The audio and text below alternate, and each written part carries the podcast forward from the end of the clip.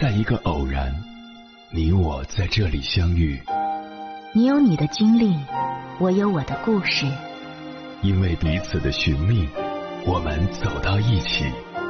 千山万水只为你，捎来谁的秘密？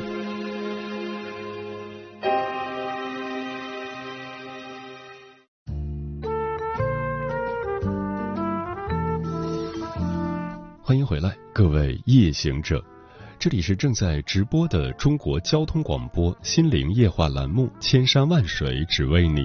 深夜不孤单，我是迎波，我要以黑夜为翅膀，带你在电波中自在飞翔。问大家一个问题：不富裕的家庭该如何富养孩子？其实，富养或穷养取决于父母的心态，跟经济能力关系不大。在面对孩子的需求时，只需要做到真诚回应即可。没有能力满足孩子想要的，就告诉孩子。你的欲求很美好，你值得一切更好的东西，只是父母没能力。即使孩子得不到满足，也会知道那是父母的问题，不是自己不配得。未来他依然可以通过个人的奋斗去过上物质丰富的生活。有能力满足孩子的，就轻松愉快的去满足，多多益善。不要评判孩子的欲望。不需要讲一堆理由去证明孩子不应该提这个要求，更不必自欺欺人的说这么做是为了孩子好。孩子需要什么就是需要什么，可能在你眼里那个东西根本没必要，但在孩子心里那就是他想要的。无论买或不买，尊重孩子的欲望，你可以不满足，但是不能人为的去阉割他。在贫苦的时代，一家人吃饭的时候，采一把野花放在餐桌上，让孩子觉得人生不是必然艰辛的。这把野花不花钱，但这就是富养。另一个问题，家庭的真实经济状况是否要向孩子坦诚？有一个听友跟我说，他发现自己满脑子都是穷人思维，赚钱也很难。他觉得就是从小家里穷导致的。后来，他爸爸告诉他，在九十年代的时候，自己在外地做生意，月入三万以上，那可是九十年代呀。放到现在，至少能当个千万富翁。他欲哭无泪，回想小时候，家里确实跟别人家不太一样，影碟机、高级音响、彩电、冰箱，样样俱全。但是，可能因为他妈妈怕他乱花钱，怕他知道自己家里有钱，就不肯努力好好学习。所以妈妈时常跟他哭穷，教育他说：“家里没钱，将来都要靠你努力学习工作。”结果是他成功的被养育成了对金钱没有安全感、不懂得怎么赚钱的人。作为父母，不要刻意隐瞒家里的经济状况，这样孩子才会对金钱有真实的概念。面对孩子的欲求，你能满足就痛痛快快的满足，舍不得就说舍不得，千万别哭穷，也别打肿脸充胖子。做个正常人，就能养出对于财富观念正常的孩子。即便家里真的很穷，但只要父母不哭穷，不把经济压力倾泻给孩子，诚实劳动，认真生活。孩子哪怕作业本都得省着写，也照样能养出高贵的气质。遇到事儿不抠搜不猥琐，将来凭自己的本事实现阶层跨越。实事求是的父母就是好父母。接下来，千山万水只为你，跟朋友们分享的文章名字叫《别在真空里养孩子，别让他们生富二代的病》，作者小念。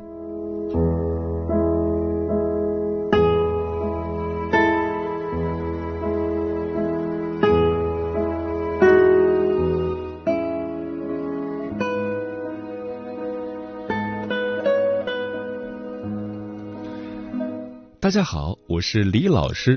说一件最近发生的事情吧，有点心酸。前几天，我教过的一个学生小五来找我谈心。他大学毕业了，工作半年，如今考取了美国一所大学的研究生。这本应该是特别开心的一件事，可是父母强烈反对，原因罗列了很多。你现在的工作收入可以，待遇也不错，我们只有你这一个孩子。远隔重洋，真要有什么事情，谁也照顾不到谁。为此，妈妈甚至拿死说事：你真要是出国留学，那妈妈也不想活了。小五非常不理解，别人的父母都巴不得自己的孩子进步再进步，深造再深造，可自己的父母却这么目光短浅。我问了他一句：“留学的费用需要多少？”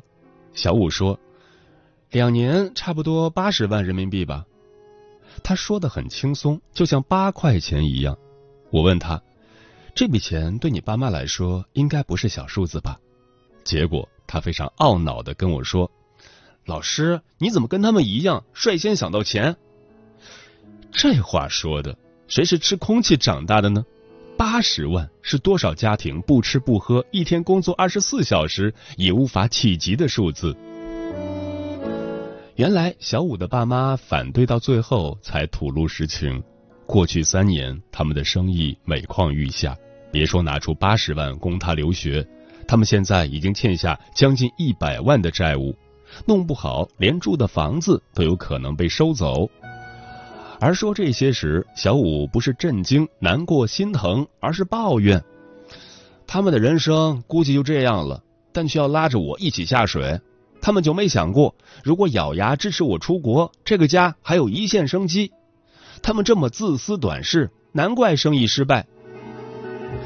这一次震惊的是我，小五的爸妈，我多少了解一些，他们是做贸易的。小五自己本身也是学国际贸易的，所以他应该比任何人都清楚这三年父母的生意是怎样举步维艰。我想，如果不是万不得已，他们可能不会将家庭实际财务状况告诉小五。谁知我这样说时，小五说：“他们就是眼光不行，生意不好，还能在我刚参加工作时给我买辆车。结果我想留学深造，他们说没钱。”那天面对满脸愠怒的小五，我内心十分沉重。他有一对有求必应、无求也应的父母，所以一路为他屏蔽了各种人间疾苦。他也有一对。打肿脸充胖子的父母，在财务状况已经告急的情况下，为了免他上班挤公交、地铁的辛苦，给他买了代步车。然而，在家庭陷入财务危机之时，小五丝毫没有意识到父母行将居无定所、被各种债主催债的残酷现实，依然想的是让他们拿出八十万供他出国留学，给他一个光明的前途。却从来没有想过，母亲不肯让他出国，有没有可能已经被生活压垮，心生绝望？没有想过，已经债台高筑的父母向哪里去筹这八十万？更没有想过，在这个家道中落的时候，已然成年的他应该替这个家分忧解难。我甚至怀疑，作为家庭成员，他不可能对于父母的状况毫不知情，但他选择性失明。试图用榨干父母最后一滴血的方式逃离即将面对的处境。一个人对最亲的人尚且没有一份义气、责任与担当，那他拿再高的学历登上了月球又能如何呢？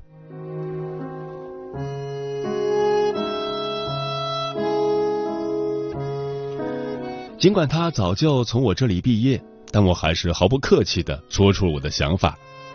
放弃留学，先好好工作，帮父母一起度过这场危机。你今天有能力考取美国那所大学的研究生，将来也能，但前提是先修满你的思想品德学分，然后用自己赚的钱去留学。小五没想到，我这个一向理解学生、无条件站学生的老师，会这么铁面的说他，给出这样的建议。但他答应会考虑，带着不情愿与委屈。小五离开后，我的心情久久不能平静。北大教授钱理群说：“我们正在培养一批绝对的精致利己主义者。”这话我现在认真品味，深以为然，内心沉重。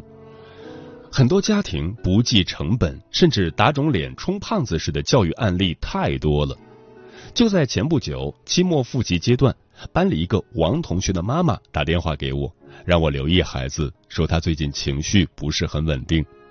问其原因，才知道事情起因是假期这位妈妈给王同学报了一个数学课后班，找到老师小有名气且一座难求，好不容易报上了名，但孩子因为不是一对一，拒绝去上课。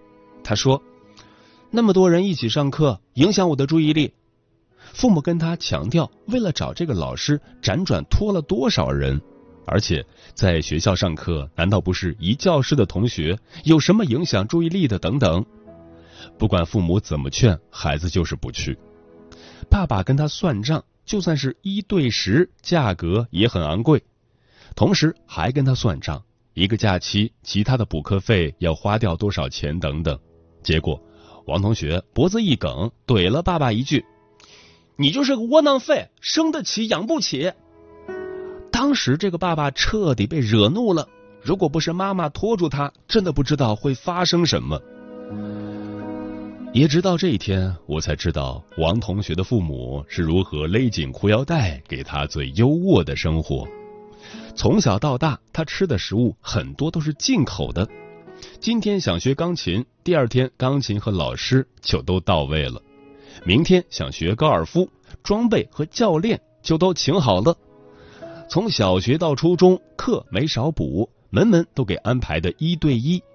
继钢琴和高尔夫都半途而废后，王同学在小学五年级开始表示自己想画画，于是父母又花重金培养他新的兴趣爱好。父母有父母的执念，自己小时候没能得到的一切，一定要让孩子轻松拥有，让他们站在父母的肩膀上，站得更高，看得更远。但他们没想到，这样的有求必应，给孩子一种错觉：我爸妈非常有钱，我家里有花不完的钱，所以球鞋要最好的，课后班必须一对一，甚至连文具都自己找代购买进口的。事实上，王同学的爸妈也都是工薪阶层，王妈妈收入略高，每个月一点五万左右，王爸爸每月八千左右。去掉房贷、车贷以及养娃贷，每月所剩无几，甚至偶尔还需要透支一下信用卡来救急。但这样的经济状况，他们从来没有向王同学说过，只是一味的有求必应，一切都按最高规格去配置孩子的生活，却不想孩子并不满足。他曾经几次问父母，为啥不换个大一点的房子，这样就可以专门腾出一个房间给他开手办展，他还可以养一只哈士奇。他会在晚餐桌上面对父母精心做出来的饭菜表示没胃口，然后自己轻车熟路的点外卖。他会在放学时叫上三五好友，豪气的请他们喝奶茶，然后回家找父母报销。一个生日宴可以花到大几千，父母一边心疼一边咬牙掏腰包，再苦不能苦孩子，再穷不能穷教育。直到这一次，因为王同学骂爸爸窝囊废，父母才彻底寒心，觉得自己付出这么多，养出一个白眼狼。而妈妈也找王同学深谈了一次，结果。王同学从手机里调出一堆的工资条的截屏，那是他用爸爸的平板电脑时在里面发现的。他都四十多岁的人了，一个月才赚八千块，不是窝囊废是什么？这是王同学的原话。妈妈问他，在你眼里，父母应该赚多少钱才不窝囊？年薪百万啊！我一直以为你俩都是年薪百万的呀。是啊。父母为他一掷千金，花钱不眨眼的样子，给了他这份生在豪门错觉的同时，也让他认为，如果年薪都挣不到百万，那就是无能。所以，突然发现自己并非富二代的他，觉得父母很丢脸。明明是他狠狠的伤害了父母，反过来，父母还要关照他的心理落差，拜托我留意他的情绪变化。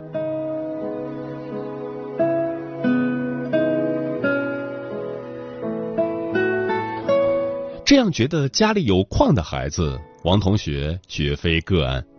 无论父母是什么样的境遇、收入，总是屏蔽真正的人生疾苦，把带了滤镜般的岁月静好捧到孩子面前，然后呢，换来的常常是孩子何不食肉糜的眼高于顶，不知珍惜和不懂感恩。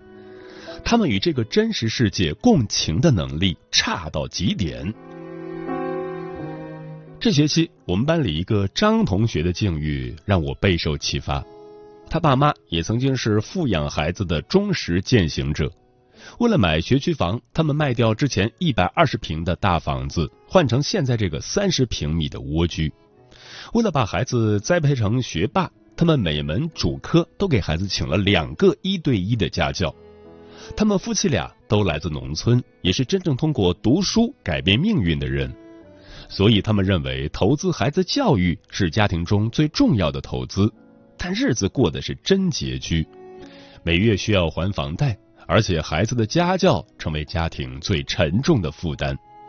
毫不夸张的说，孩子上初中后，他们夫妻俩没买过一件新衣服，没吃过一次饭店，没看过一场电影。即便如此，还是月月赚，月月光，压力山大。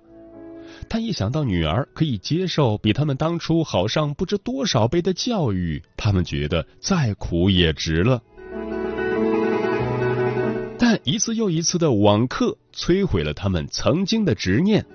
这届初中生经历了一次又一次的网课，张同学的各科一对一也被迫转为线上，但效果很差，成绩下滑非常明显。爸妈偷偷在家里安装了摄像头，才发现女儿居然在上网课时各种开小窗口聊天，甚至打游戏。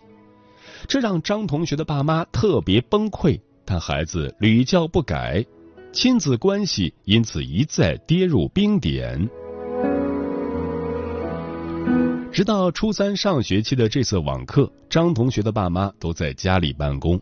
三十平米的房子，父母把客厅让给张同学上网课，一个在卧室，另一个则是在不到三平米的小阳台上办公。有一天，公司开视频会议，爸爸要当着公司全体董事的面做述职报告，因此爸爸跟张同学商量，可不可以把客厅借给爸爸两个小时，因为阳台杂乱的东西太多，而客厅的背景墙有个中国地图，看起来还像个样子。张同学当时是同意的，结果爸爸述职到中途，他突然从阳台冲到客厅，完全不顾爸爸正在开会，愤怒的声讨：“阳台连个书桌都放不下，我坐在小板凳上，腿都全麻了，你好意思吗？而且你这么大声，都影响到我学习了，你知道吗？”张爸爸不记得当时是怎么完成自己的述职报告的。他只记得那天开完会后，他把女儿拎进阳台，让她看一看身高一米八三大个子的自己是如何全在里面办公的。他双手颤抖着打开手机里的支付账单，让女儿看看自己每个月的工资都花在了谁身上。他告诉女儿，为了支付他高昂的学费，他和妻子已经三年没买新衣服，身上外人看不见的秋衣都已经洗白了。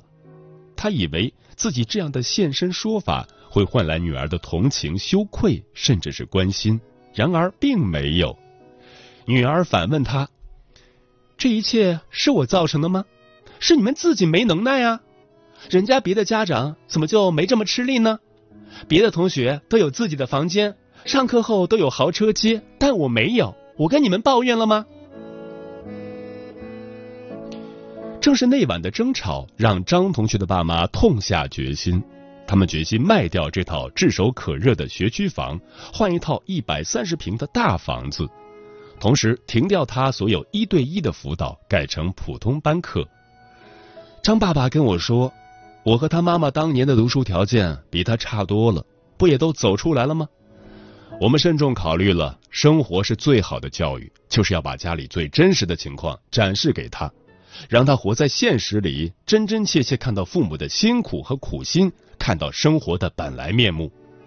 至于成绩，他还是先把做人这一课补上，哪怕暂时考不上好高中，但未来他可以通过自己的努力考一个好大学。哪怕考不上好大学，以后真正靠自己考一个好学校的研究生也是可能的。前提是他首先得活成一个有血有肉、有人情味、品质过关的人。张妈妈也跟我说，住在三十平的学区房里，空间狭小，心情也是逼仄焦虑的。每天睡前醒来，想到的都是钱钱钱。一旦孩子显示出任何懈怠，情绪就濒临崩溃。但现在不一样了，房子大了，情绪流动起来也顺畅了。对于孩子的教育，我们想通了，尽力但不逞强。说实话。我挺敬佩张同学爸妈的决断力的，更佩服他们在教育这件事上发现问题、知错、原地改正的勇气。重要的是，父母的这番操作让张同学结结实实的被教育到了。由于他英语作文是超级短板，父母征求他意见是否要请一个家教，他拒绝了，说。其实买几本范文书背一背，网上也能找到免费的资源，没必要花这个劳民伤财的冤枉钱。张妈妈跟我感慨，听了他这句人话，我觉得就算他考不上什么重点高中，我也没那么介意了。他未来的路还长着呢，先走上正道再说。木心说过，没有品性上的圆满。知识就是伪装，而我们的学校与家庭真的不要制造更多的精致利己主义者了。所以，今天的故事是我作为一个一线教育工作者对所有家长发出的一点倡议：教育请量入为出，别在真空里养孩子，不要人为的为他屏蔽掉生活的本来面貌。不管他们是否是富二代的命，都请别让他们生富二代的病。我不提倡孩子作秀似的给父母洗脚，完成任务似的在父亲母亲节做一张卡片、买一束花、跳什么感恩的舞蹈。我希望父母让他们知道一下柴米贵、工作苦、人生充满生老病死、进退两难。不是让他们承担什么，是首先让他们的心变成肉长的。有句话说的很棒。成为温暖一点的人，这是人生的义务，更是人生的成就，而成就比成绩重要。